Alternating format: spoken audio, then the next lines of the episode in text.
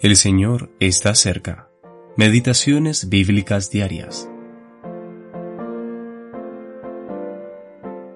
Esta enfermedad no es para muerte, sino para la gloria de Dios, para que el Hijo de Dios sea glorificado por ella.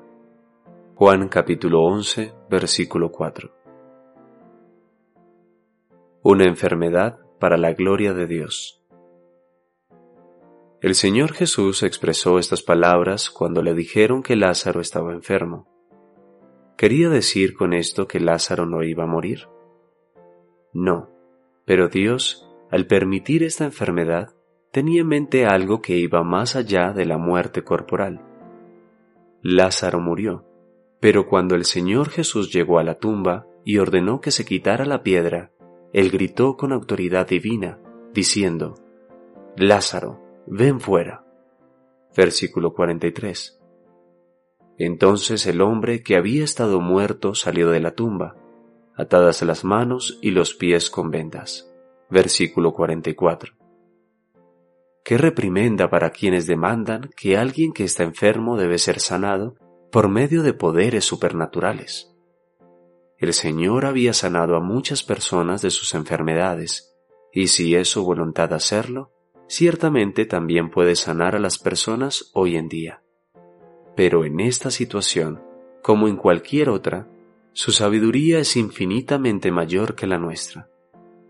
Más que simplemente ver cumplidos nuestros deseos, como el caso de la sanación de una persona enferma, ¿no deberíamos buscar aprender la razón de la enfermedad?